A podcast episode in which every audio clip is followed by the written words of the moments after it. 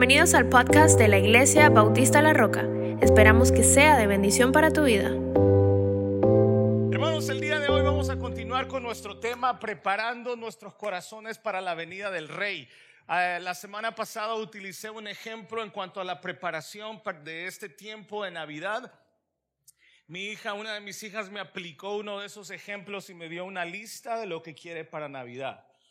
Entonces yo le empecé a ver la lista y dije, no, escoge uno de estos, just one, no todos, ¿verdad? Pues es una lista bastante grande. Pero le decía yo a ella que realmente Navidad no se trata de nosotros, realmente, se trata de Dios y del amor de Dios.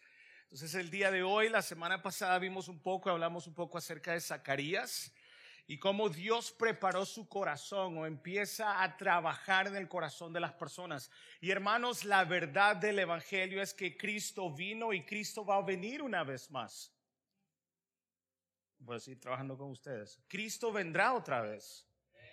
Yo no sé para usted, pues, pero para mí es, me le están enviando eh, una guarura con, con Israel, por favor, porque me da miedo Israel. Bueno, me da miedo por Israel. Eso es lo que quería decir. No sé si me le pueden acompañar a Israel o no me lo vayan a encontrar amarrado allá en el... Bueno, sí, eh, preadolescentes pueden salir. Y decíamos que la semana pasada Dios empieza a preparar el corazón de, eh, de Zacarías, de Elizabeth, del pueblo, de las cosas que iban a ocurrir. Hablábamos también que Dios no habló cerca de 400 años, aunque el hecho de que no se escuchó de Dios no quiere decir de que Dios no esté trabajando. El hecho de que nosotros no escuchemos de Dios o no sepamos de Dios, en ese caso cuando Dios está enviando a sus ángeles, está enviando a sus profetas, bueno, no quiere decir que Dios no esté trabajando. Así que si Dios está entre comillas, si me permite la expresión, si Dios está callado en su vida, no quiere decir que Dios no esté trabajando. Pero el día de hoy Dios está hablando constantemente. Diga conmigo constantemente. Dios habla a través de su palabra, Dios nos enseña a través de experiencias que podamos vivir que nosotros estemos pendientes y que nosotros estemos sensibles a la voz de Dios son dos cosas muy diferentes. El cristiano debe de estar no solamente pendiente a lo que Dios dice, sino también sensible a su voz. Y Dios habla para recordarnos o para exhortarnos o para darnos una palmadita, ¿ok? Así que el día de hoy quiero que vayamos siempre a Lucas 1 y dele una sonrisa a la persona que está a su lado, porque los veo como que muy serios hoy. Como que no nos podemos equivocar el día de hoy. Así que por favor una sonrisa y más a las personas que están aquí por primera vez y aquellos que no los hemos visto por meses, pues denles también una, una sonrisa, ¿verdad? Bueno, Lucas 1, vamos a leer desde el capítulo, desde el versículo 57, ¿ok? Y una vez más, para los que no estuvieron la semana pasada, recuerda aquel gráfico que mostramos donde esos 400 años después de Malaquías, estamos hablando cerca de 400 años, escuchamos la profecía no solamente del Mesías, sino que también escuchamos la profecía de Juan el Bautista y se empieza a cumplir aquí en Lucas.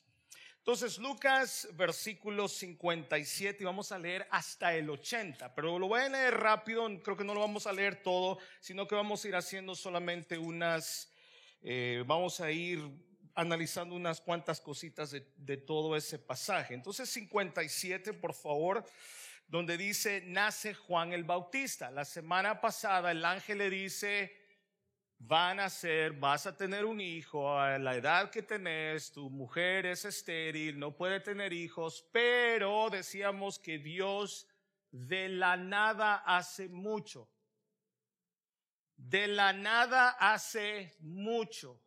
Dios sigue obrando y nuestro Dios es un Dios de milagros.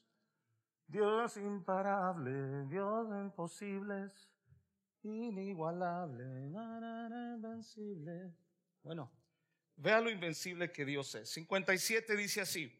Cuando a Elizabeth se le cumplió el tiempo de su alumbramiento, dio a luz un... Y cuando oyeron los vecinos, ¿y cuando qué? Vea que no dice cuando oyó la vecina del bloque. Porque los vecinos son rápidos en darse cuenta de lo que está ocurriendo. No quiero tirar a mi hija abajo del bus, pero el cuarto de ella da a la calle y me dice, papá, ¿ya viste que vos vas a ser la mujer chambrosa del, del, del?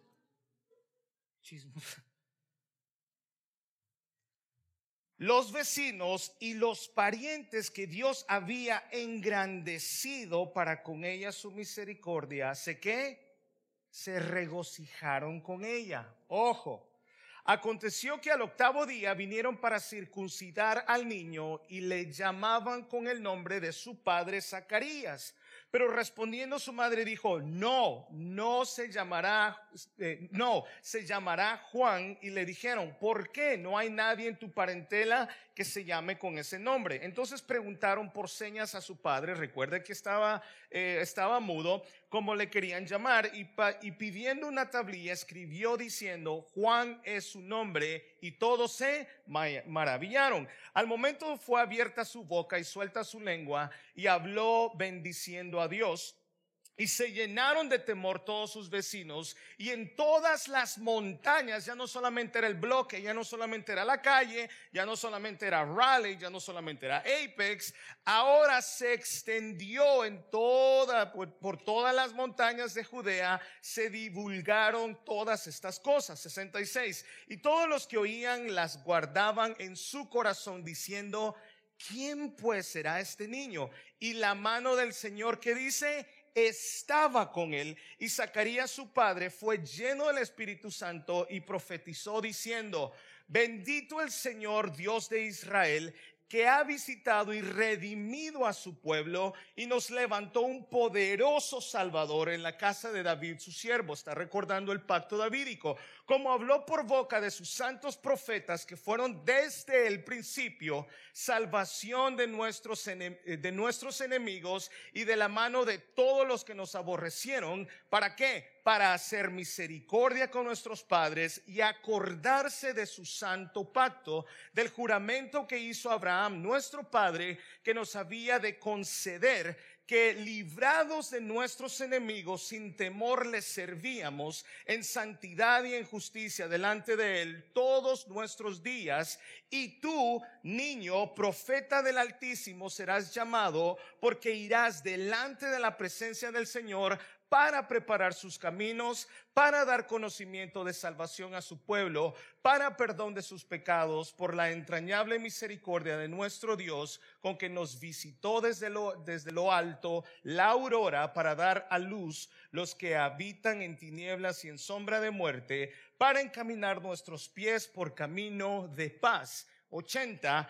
Y el niño que hacía crecía y se fortalecía en espíritu y estuvo en lugares desiertos hasta el día de su manifestación a Israel.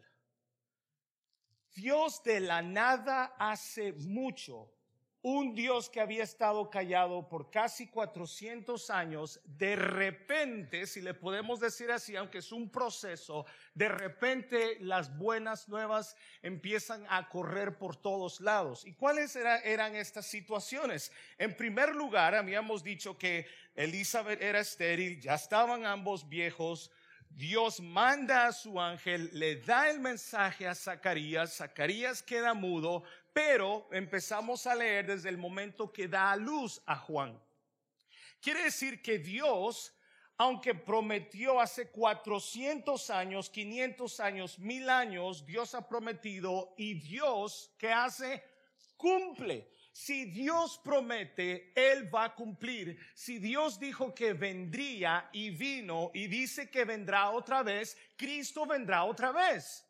Entonces es importante, hermanos, que aunque Dios calle por X razón, como lo habíamos visto antes, pues entonces vemos a un Dios cumpliendo sus propósitos. Y no importa lo que nosotros creamos, Dios va a cumplir su propósito. Ahora, en este, en, la primera parte del 57 al 65 encontramos algo muy interesante. Yo estaba tratando de añadir y poner algunos puntos y ver cuántas cosas podemos agarrar de aquí y creo que son demasiadas. Es muy, muy, muy profundo. Pero algo que me llama la atención, mi querido hermano, es de que cómo puede haber silencio en un momento y el poder de Dios no queda solamente en una casa, sino que los vecinos se dan cuenta de lo que Dios está haciendo. Y es importante recordar que Dios también nos ha llamado a nosotros para preparar el corazón de nuestros vecinos.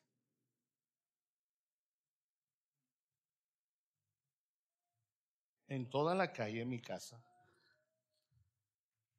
hay unas casas que le han puesto unas luces fenomenales, preciosas. Esta de acá le han puesto luces que se mueven, la de allá le pusieron por todo. Está la calle preciosa. Yo le decía a mi señora, la mía, ¿por qué no tiene?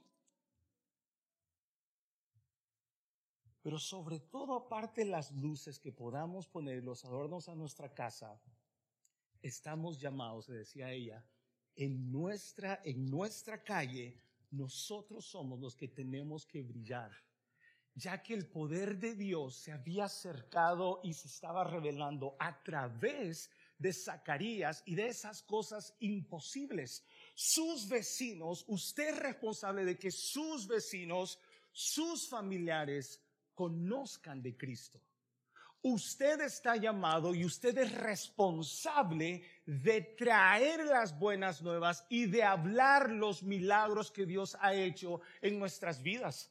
Es imposible creer de que si yo tengo la respuesta o yo tengo eh, el medicamento o la solución para el COVID, y yo se la paso a alguien o usted salva a alguien, esa persona hablará por el resto de su vida acerca de esa persona que le ha dado salvación. Usted y yo estamos llamados a dar a luz, de, hablar a nuestros vecinos, decirle a las personas, acuérdese, Dios callado por 400 años, nada absolutamente, y de repente Dios empieza a hacer milagros en la vida de los demás.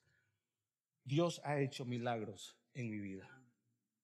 Y no solamente quedó en el vecindario, sino que todas las buenas nuevas o las cosas que Dios ha hecho, la gente empieza a hablar de ellos. Mi hermano querido, Dios trabaja a través de, a través de nuestras necesidades. Decíamos el miércoles que Pablo Dijo, tres veces le he pedido al Señor que quite de mí este aguijón. Bueno, hay muchos que se preguntan cuál era el aguijón. Era su vista, era el pecado, era esto, era lo otro. Y los teólogos se pasan peleando para tratar de analizar cuál era el problema que tenía Pablo. Yo creo que eso no es lo que tanto me interesa a mí. Lo que me interesa a mí es de que a pesar de las veces que Pablo había pedido, Dios no había contestado su clamor, sino que la respuesta de Dios fue, bástate mi gracia, porque mi poder se perfecciona en la debilidad. En la debilidad, en tu problema, es Dios quien se glorifica. Y en esta necesidad de esta pareja que no podía tener hijos, que nunca habían tenido hijos, Dios se glorifica en esa necesidad. Tough crowd today. This is a tough crowd. This is a tough crowd today.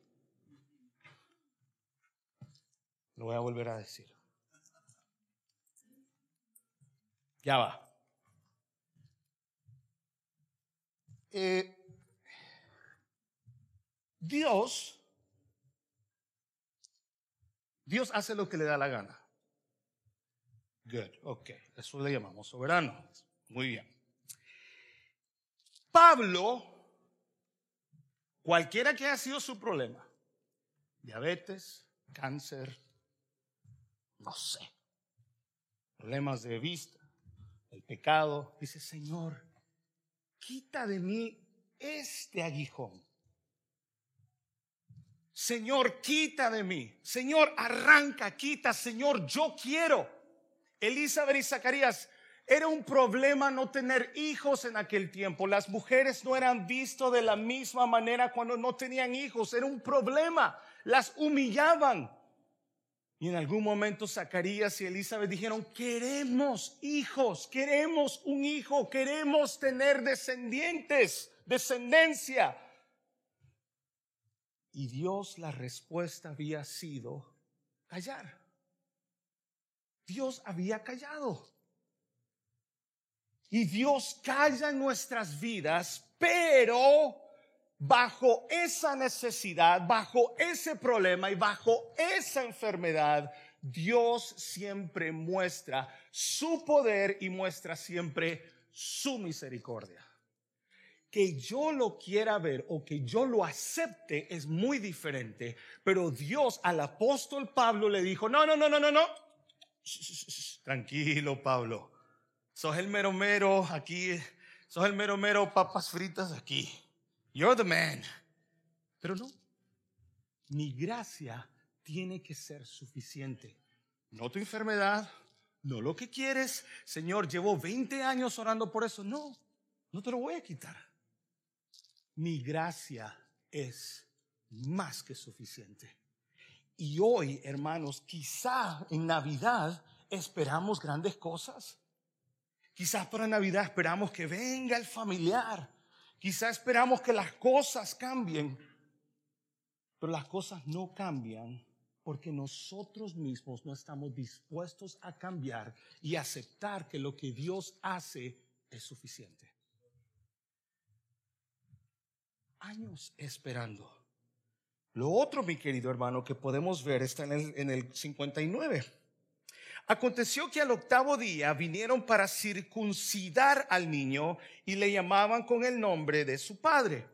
La circuncisión, como, hemos hablado siempre en Romanos, la circuncisión Dios la había estipulado para los judíos no solamente era por la pureza o la salud, sino que también era una separación. Los separaba de otros pueblos. Recuerde, Dios escoge a Israel, lo aparta para ser diferente a los demás pueblos. Dios le dice a los hombres, ustedes no pueden meterse con otras mujeres que no sean de este pueblo. No podían ir a traer mujeres a otro pueblo tenían que quedarse dentro del pueblo. Dios no lo aceptaba porque Dios consagra y Dios pone en un grupo, Dios agarra a una persona y la consagra para sí. Y la circuncisión no salvaba, pero la circuncisión apartaba y los hacía diferentes de otros pueblos. Ahora, nosotros, los cristianos, lo más importante no es la circuncisión física, que es lo que Pablo habla en sus cartas pastorales. Lo que Pablo ha dicho muchas veces, que aunque alguien hubiese sido circuncidado al octavo día, que es lo que la ley mandaba, lo que a Dios le interesa es que usted sea circuncidado espiritualmente. Y ese es el nuevo pacto. El pacto davídico, el pacto con Abraham, el pacto con Noé no eran pactos que salvaban. Ojo, el único pacto que sí salva y que anuncia aquí más adelante Zacarías es el nuevo pacto y ese es Jesucristo. Eso es lo que está hablando. Miren lo que dice la Biblia en Romanos 2.29. Dice, pues es judío el que lo es interiormente y la circuncisión es la del corazón por el espíritu, no por la letra. ¿Se acuerdan ustedes que hay, que hay personas, a mí me han dicho que la letra mata? ¿Han escuchado eso? Por ejemplo, cuando yo iba a empezar a hacer mis estudios, me dijeron, ¿para qué vas a estudiar? La letra mata.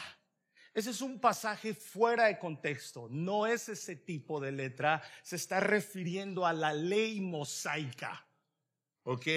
Pero sigue diciendo, la alabanza del cual no procede de los hombres, sino de Dios. Deuteronomio 36 dice, además el Señor tu Dios circuncidará tu corazón y el corazón de tus descendientes para que ames al Señor tu Dios con todo tu corazón, con toda tu alma, a fin de que vivas. Aquí está la esencia del nuevo pacto, una cirugía espiritual.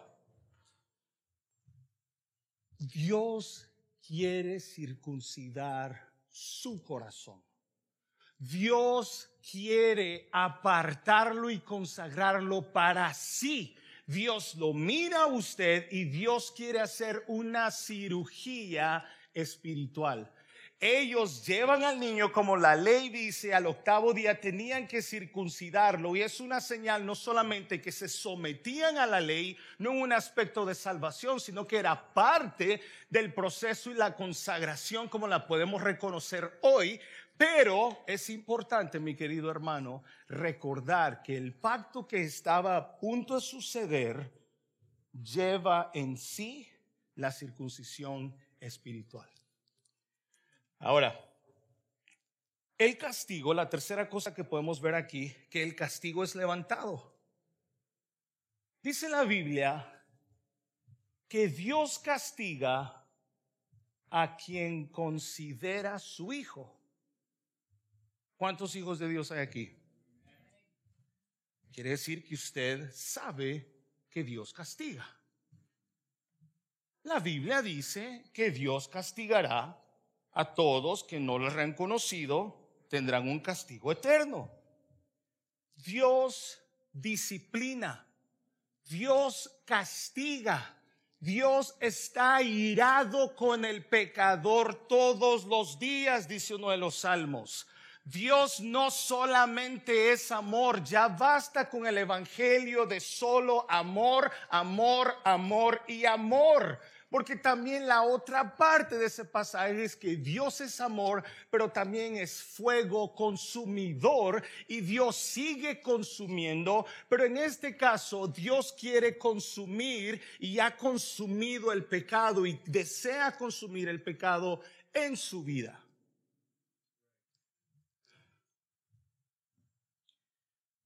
Le preguntan a Zacarías, oiga, señor mudo, ¿Cómo quiere ponerle al niño? Chabelo, Juan Pedro. O sea, la costumbre era que alguien de tu familia, pues lo vamos a poner igual. Y ahí van todos. Hay como ocho Luises en la misma familia.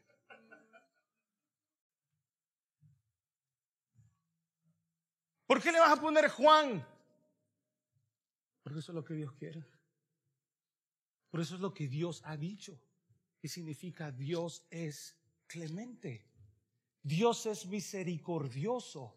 Dentro de la salvación, dentro del plan de redención, Dios nos recuerda que Dios es un Dios misericordioso porque la salvación no depende jamás de mí. La salvación depende de Dios. Jonás dijo, la salvación es de Jehová.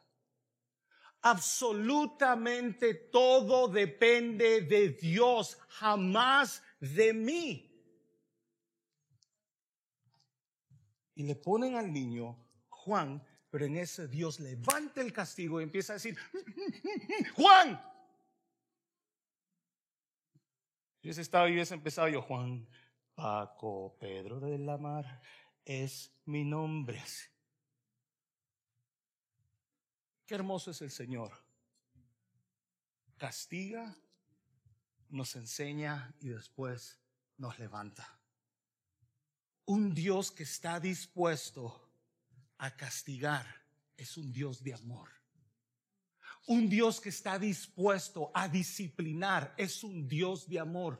Un Padre que disciplina es un Padre que ama. Un Padre que llama la atención es un Padre amoroso, una iglesia que presenta y practica la disciplina, es una iglesia que ama. Ahí está difícil, ¿verdad? El gran predicador Paul Washer dijo, mi familia y yo tuvimos que mudarnos de la iglesia que estábamos porque donde nosotros estábamos no practican la disciplina. Y mi familia y yo necesitamos la disciplina. Solamente un corazón humilde y solamente un corazón amoroso Solamente un corazón humilde está dispuesto a recibir la disciplina. ¿Usted está dispuesto a recibir disciplina? Bueno. Dice la Biblia en Lamentaciones 3:23 que sus misericordias son nuevas cada mañana. Veamos el versículo 67 al 80. Veamos acerca de Zacarías 67 y dice, y Zacarías su padre fue qué? ¿Fue qué? Lleno del Espíritu Santo. Ojo, empieza con esto, no es al revés. Y Zacarías su padre fue lleno del Espíritu Santo y profetizó diciendo, Bendito sea el Señor Dios de Israel, que ha visitado y redimido a su pueblo, y nos levantó un poderoso Salvador en la casa de David su siervo, como habló por boca de sus santos, profetas que fueron desde el principio, salvación de nuestros enemigos y de la mano de todos los que nos aborrecieron, para hacer misericordia con nuestros padres y acordarse de su santo pacto, del juramento que hizo Abraham, nuestro padre, que nos había de conceder, que librados de nuestros enemigos, sin temor les servíamos en santidad y en justicia delante de él todos nuestros días, y tú, niño profeta del Altísimo, serás llamado porque irás delante de la presencia del Señor para preparar sus caminos, para dar conocimiento de salvación a su pueblo, para perdón de sus pecados, por la entrañable misericordia de nuestro Dios con que nos visitó desde lo alto. Dos cosas hace Zacarías. Uno, profetizar y lo otro es reconocer la grandeza y la salvación y la misericordia de Dios en su vida, en su familia y sobre todo en el pueblo. Pero lo primero que hace el Señor con Zacarías no dice que él se llenó, dice que fue lleno del Espíritu Santo. No fue él, no fue el que dijo, venga por esta puerta que usted va a recibir el Espíritu Santo. Usted tiene que hacer esto, hablar en lenguas para entonces recibir el Espíritu Santo. Me congregué seis meses, ocho meses en una iglesia que nos decían, si usted quiere recibir el Espíritu Santo, pase por esas puertas y usted va a recibir el Espíritu Santo. No trabaja de esa manera. La mejor manera es simplemente reconocer que soy pecador y que cuando me acerco a la cruz, el Espíritu Santo viene a mi vida y entonces puedo dar una adoración genuina. Zacarías puede dar una adoración genuina porque solamente el Espíritu Santo es el que, eh, eh, el que puede producir en, producir en nosotros una adoración genuina. Cuando Jesús está hablando con la samaritana, le dice dos cosas muy importantes. Primero le dice, ustedes los samaritanos adoran a quien no conocen. Mire que en nuestras iglesias eso ocurre hoy en día. Hay gente que no sabe adorar. Y no estoy hablando de adorar, de danzar, de levantar las manos, de pegarse en el pecho por mi culpa, por mi grandísima culpa. No, no, no, no, no está hablando de eso. El evangelio de los samaritanos era un problema porque la teología no era igual o no conocían o no sabían acerca de Cristo. Cristo le dice a la samaritana, ustedes adoran a quien no conocen. Y si nosotros no conocemos a Cristo, entonces no podemos rendir adoración. Y el único que nos lleva a Cristo es su Santo Espíritu. Lo otro que le dice a la samaritana, le dice, tienes que adorar en espíritu y en verdad. En espíritu. No importa cuántas canciones cantemos el domingo. No importa si se sintió chido. No importa si se sintió el espíritu. No importa si se me puso la piel de gallina. No importa si el Espíritu Santo no es el que nos lleva a una adoración genuina. No importa los músicos que tengo, no importa cuántos guitarristas tengo, no importa los que faltan, no importa los que tengo que añadir eh, cinco pianistas más. Mire cómo sufro yo como músico por no tener guitarras. Yo soy guitarrista.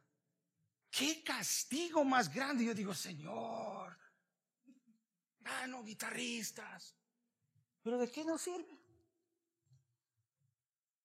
Mientras no estemos llenos del Espíritu Santo, vamos a seguir adorando a quien no conocemos y nuestra adoración no va a ser aceptable.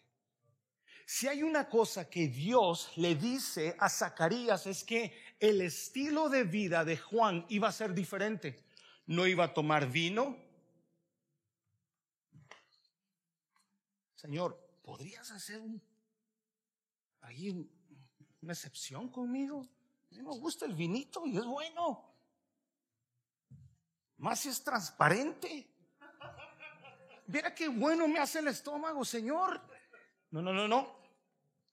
No puede tomar vino.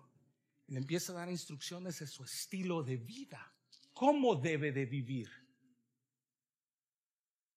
Esa, esa es la adoración que Dios espera un estilo de vida muy diferente y una persona que ha sido circuncidado espiritualmente cuando adora es aceptado ante el Señor. Hay personas que creen que sin haber conocido a Cristo, haber recibido el Espíritu Santo, puede adorar. No es aceptable. Le dijo, ustedes van a adorar en espíritu y en verdad. Zacarías es lleno del Espíritu Santo, profetiza y reconoce las grandezas de Dios. Hermano, Efesios 2, 4 al 5 dice, pero Dios, pero Dios que es rico en misericordia por su gran amor con que nos amó, aun estando nosotros muertos en pecado, nos dio vida juntamente con Cristo, porque por gracia somos y gracia es un regalo inmerecido, ¿verdad?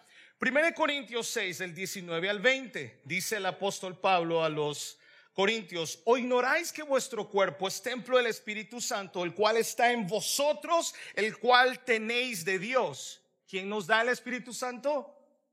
¿Quién nos da el Espíritu Santo? ¿Yo se lo doy? No el cual han recibido de parte de Dios y que no sois vuestros porque habéis sido comprados por precio. Glorificad pues a Dios en vuestro cuerpo y en dónde y con qué, perdón, con vuestro espíritu, los cuales son de Dios. Y Gálatas 4:6 dice, y por cuanto sois hijos, Dios envió a vuestros corazones el espíritu de su Hijo, el cual clama, Abba Padre.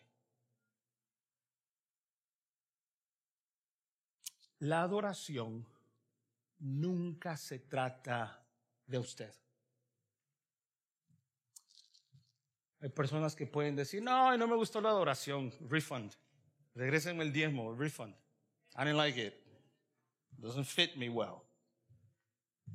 La oración no se trata de usted. Es más, no importa si vino bravo el día de hoy, si lo trajeron a la fuerza porque se quería quedar viendo televisión, lo más seguro.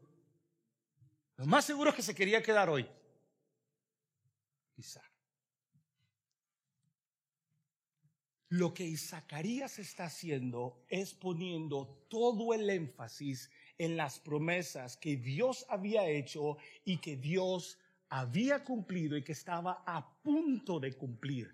La adoración no se trata de usted, ni mucho menos de cómo nos podamos sentir ese día. La adoración únicamente debe de enfocarse en la persona de Cristo. Nunca más en nosotros, nunca más en este lugar, nunca más en este árbol, nunca más en los instrumentos, nada en el pastor, nada en los líderes, únicamente en la persona de Cristo. Zacarías dice, nos ha dado un Salvador, nos ha dado alguien nos ha dado la luz, vivíamos en tinieblas y Dios nos ha enviado a su Hijo para que podamos vivir en luz y no más en tinieblas. La adoración, una vez más, debe de estar centrada en la persona de Dios. Lo otro, mi querido hermano, quiero que leamos Malaquías 3 del 1 al 4. Le voy a leer traducción lenguaje actual y los muchachos no la tienen, pero yo sí lo tengo, ¿ok?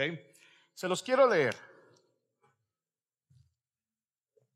Miren cuanto la profecía de Juan el Bautista. Estamos hablando de por lo menos 400 años. 400 años y Dios ya ha hablado acerca y ha escogido a un niño. No entiendo. It blows my mind how God chooses somebody 400 years before. Dios escoge a un niño 400 años antes. No lo escogió Juan. No nació y dijo, hey, hey, hey, yo voy a anunciar. Yo me doy para anunciar y preparar el camino del Señor. 400 años y Dios sigue escogiendo a los suyos. It blows my mind. It blows my mind. ¿Cómo es posible que un, que un muchachito ni ha nacido, ni, ni, ni está tan siquiera sus padres, ni sus abuelos, ni ni abuelos? Y dice Dios, Malaquías 3 del 1 al 4, el Dios todopoderoso. ¿El Dios qué, perdón? ¿El Dios qué? O sea que solamente lo puede hacer. Ha dicho, miren al mensajero de mi pacto. ¿Cuál pacto? ¿El pacto davídico? No. El pacto, el nuevo pacto. Ustedes esperan su llegada y él ya se ha puesto en marcha. ¿Cómo es posible? How does this happen? 400 años y ya Dios ha estado qué? Trabajando. No Juan, no su familia, no sus abuelos. Dios ya ha echado a andar su plan. Antes que mis papás se casaran, Dios ya había visto este año. Dios ya me había visto Dios ya me había escogido.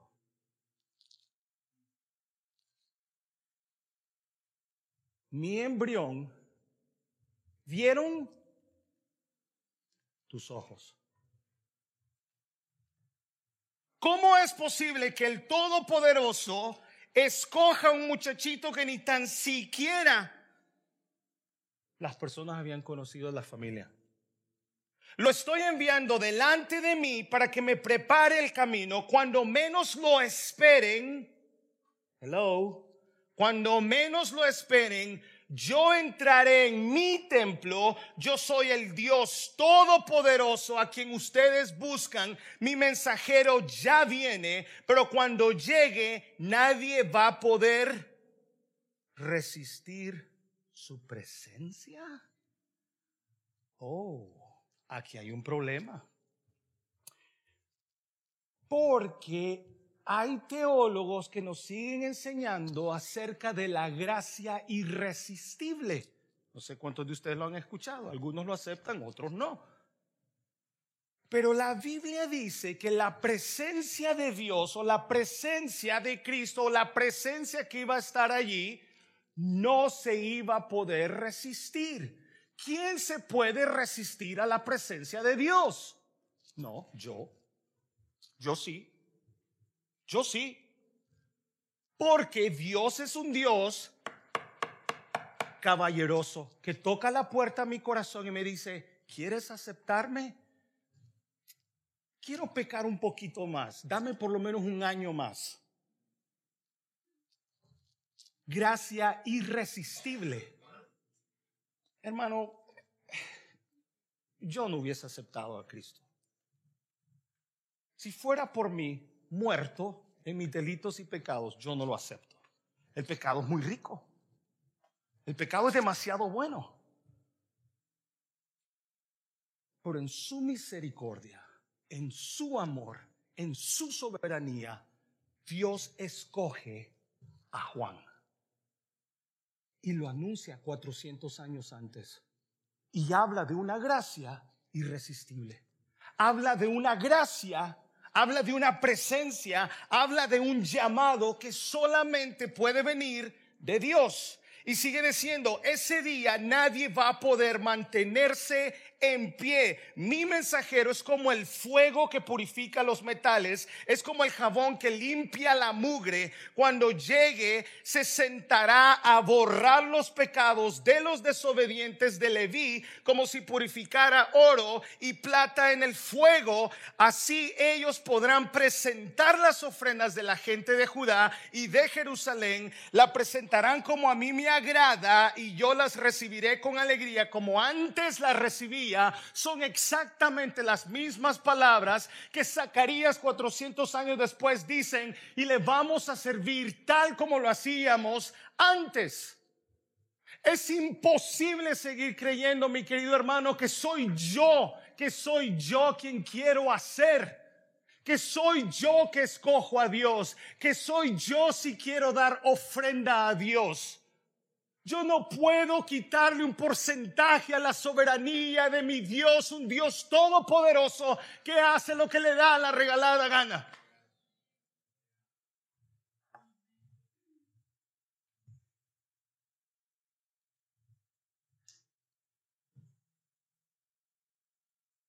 Ellos, 400 años, Dios dice lo que ellos iban a hacer. Mi hermano amado, las profecías del Señor continúan cumpliéndose y se van a cumplir. Cristo vendrá. Cristo va a venir. Y ay, ay, ay, si usted y su corazón no ha sido circuncidado todavía. Ay, ay, ay. Ay de aquel que el Señor venga, dice, uno será tomado y el otro, si gusta, se va a quedar. Uno será tomado, otro será dejado. Ay, ay, ay, de aquel que diga, Señor, yo profeticé en tu nombre, Señor, yo, yo oraba, yo era el pastor de la iglesia, apartados de mí, hacedores de maldad, I don't know you.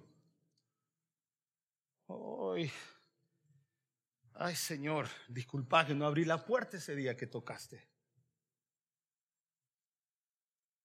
La grandeza de una persona, con esto termino, la grandeza de una persona no está basada en el resto de la población. Una persona no es grande porque juegue bien el fútbol escuchaba a Messi un día de estos decir, yo no soy Dios, no me llamen Dios. Y habían unas banderas allí en el estadio que decían, el Dios Messi.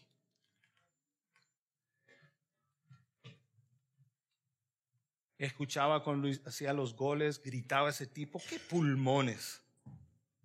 Necesitamos pagarle gente así para que venga en el momento de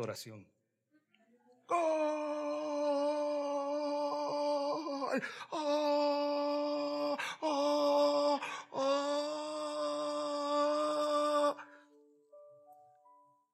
Grande Messi.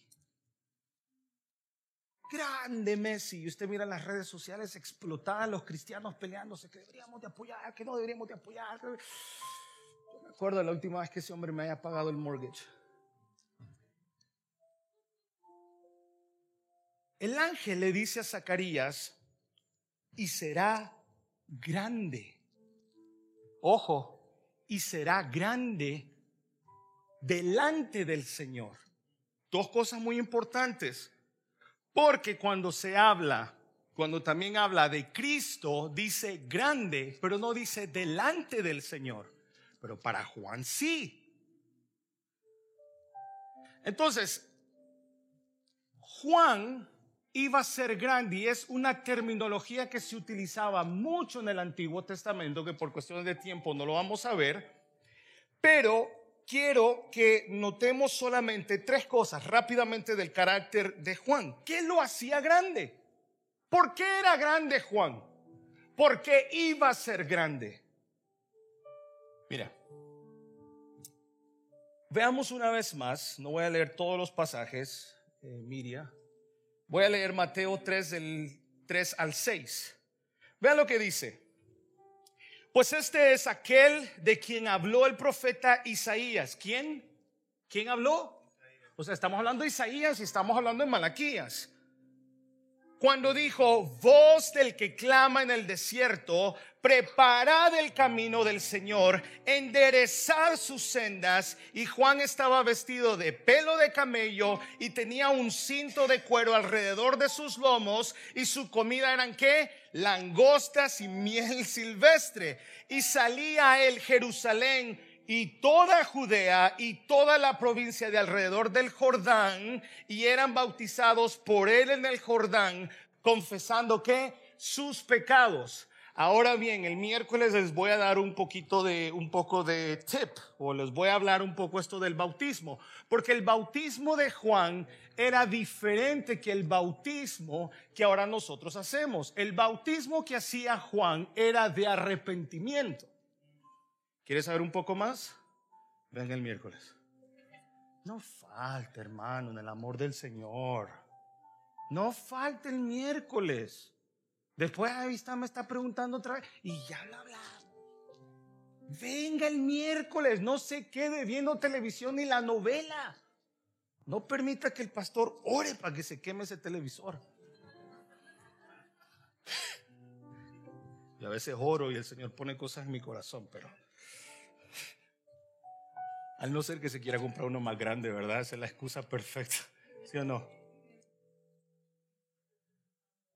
Hermano, no había humanamente nada más grande en él. No era doctor, no tenía una grande empresa, no tenía un título, sino que el Señor lo prepara y el Señor estaba a punto de inaugurar su reinado de verdad, de justicia y de paz. Y la grandeza de Juan, primeramente, él se minimiza a sí mismo. Juan nunca dijo, mire, yo yo soy el director aquí. Yo soy el pastor. Aquí nada más mis chicharrones truenan. Dice Mateo 3:11, yo a la verdad os bautizo en agua para arrepentimiento, pero el que viene atrás de mí, escuche, cuyo calzado yo no soy digno de llevar, es más poderoso que yo, él os bautizará en Espíritu Santo y fuego. Qué importante es la humildad, ¿cierto? Qué importante es reconocer que mi orgullo tiene que quedar a un lado, que yo no soy suficiente. Dijo Pablo que ninguno de ustedes se sienta más importante que su hermano.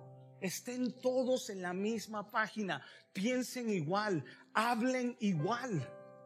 No, no, no, no, no. Eso no me gusta a mí. Yo, no. Así como, como el drama que hicieron para los zapatos del pastor, ¿verdad? No, no, no, pastor, yo me voy. Dicen que es más fácil para el rebelde cambiar de congregación que cambiar de actitud. ¿Qué actitud tenemos el día de hoy? ¿Con qué actitud nos acercamos a la iglesia el día de hoy o llegamos el día de hoy? con una actitud de Señor, cámbiame. Bueno, para cambiar, tiene que decirnos el Señor dónde estamos mal. El Señor tiene que poner el dedo en esa llaga para transformarnos. Lo segundo que Juan también hizo, Juan está con sus discípulos, porque Juan tenía discípulos, y está él con sus discípulos y ven a Jesús y dice Juan, el cordero que quita el pecado del mundo. ¿Y sabe qué hizo esos discípulos? Adiós, Juan. Y van donde Jesús. Hermano, mi responsabilidad no es traerlo hacia mí.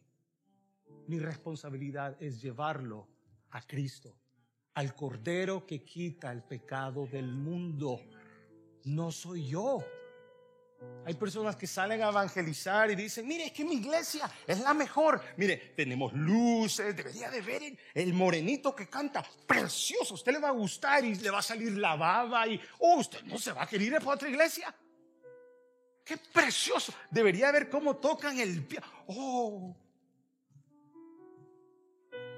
Nosotros salimos, evangelizamos, yo evangelizo, no para llenar nuestra congregación, sino para llenar el reino de los cielos. ¿Qué clase de cristiano es aquel que quiere ir al cielo, pero no está dispuesto a llevar a otros? Y Juan decía, no, no, no, no, son mis discípulos, pero reconozco que no soy yo el que salva, sino es Cristo. Y esa es mi responsabilidad, mi amado hermano, es apuntarle hacia el Cordero que quita nuestro pecado. Lo otro que hizo Juan, que le costó su vida, fue denunciar el pecado. ¿Sabe por qué murió Juan? ¿Alguien sabe? Llegó al rey y le dijo, caballero, en el matrimonio hay valores. Esa muchacha no es suya. Es Y por haberle dicho eso, le cortaron la cabeza denunciar el pecado no solamente nos lleva a perder amistades. Bueno, si usted le dice a un amigo que está en pecado y se enoja, no es su amigo. Somos amigos. Bueno, entonces puedo decirte lo que la Biblia dice. Porque esa es transparencia. Pero Juan se atrevió a decirle a Herodes, esa mujer no es tuya. Y le costó la vida. Juan estaba dispuesto a honrar a Dios primero antes que a la iglesia. Pablo dijo, ¿se enojan porque les digo la verdad? Eso es lo que Pablo dice. Ahora se enojan conmigo porque les digo la verdad. Yo estoy aquí para agradar a Dios y no a ustedes. Esa es la verdad del Evangelio. Cuesta. It takes a lot.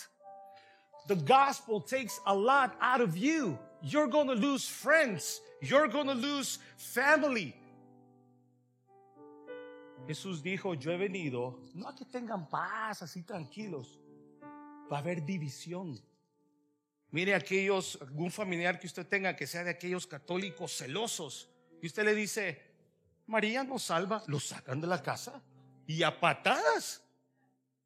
¿Es paz eso? No. ¿Sabe por qué? Siempre hemos creído que hacer la voluntad de Dios trae paz. Es mentira. Hacer la voluntad de Dios nos pone como enemigos ante muchísimos. Ante muchos. Estás en pecado, no me vuelvas a hablar. Nunca en la vida, pastor. Ni venga a mi casa. Total, ni me invitan. Dios preparó a Zacarías. Dios preparó a Elizabeth. Dios prepara el camino para el Salvador y Dios utiliza a Juan para preparar el ministerio del pacto, del único pacto que salva al pecador de una muerte eterna. Está preparando su corazón el Señor hoy para recibirle una vez más prepara a todo el pueblo, empieza a probar, empieza a, preparar a ese remanente fiel. El Señor tiene que preparar corazones hoy para recibir al Rey. Y esta vez, y lo voy a volver a repetir la próxima semana, porque este es mi mensaje para la próxima semana. Pero como me dijeron que no es para ustedes, el servicio es para los que va a traer. Dios prepara el corazón del pueblo y toda esta gente para recibir a un niño inocente e indefenso y recibirlo esa noche acostado en un pesebre alrededor de vacas de estiércol, apestoso, apestoso el lugar. Y los pastores reciben el mensaje y se preocupan por ir al templo. No, no, no era el templo, ¿verdad? Se preocupan por ir a, a encontrar a ese rey. No importaba si era una hora de viaje. No importaba si, no, si los camellos o, los caballos tenían aire acondicionado. Ellos se esforzaron por llegar a, adorar al rey. Los magos, ojo, no eran reyes magos, eran magos. Ellos sabían de todo esto de estrellas, ni tampoco eran brujos. Ellos sabían de todo esto de estrellas.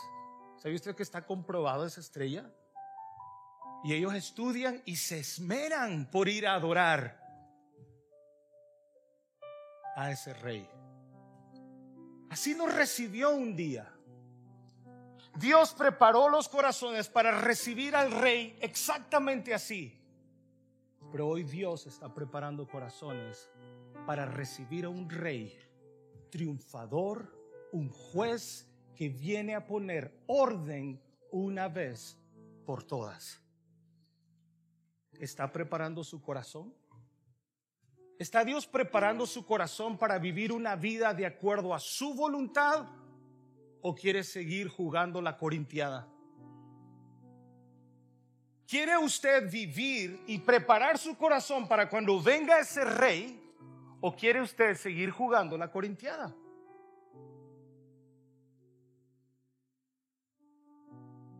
Dios prepara su corazón y su mensaje Dios ha hablado el día de hoy no porque sea yo, sino porque es su palabra.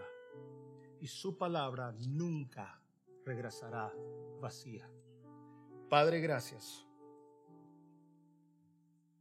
Gracias Señor porque nos has enseñado que tus promesas nunca fallan.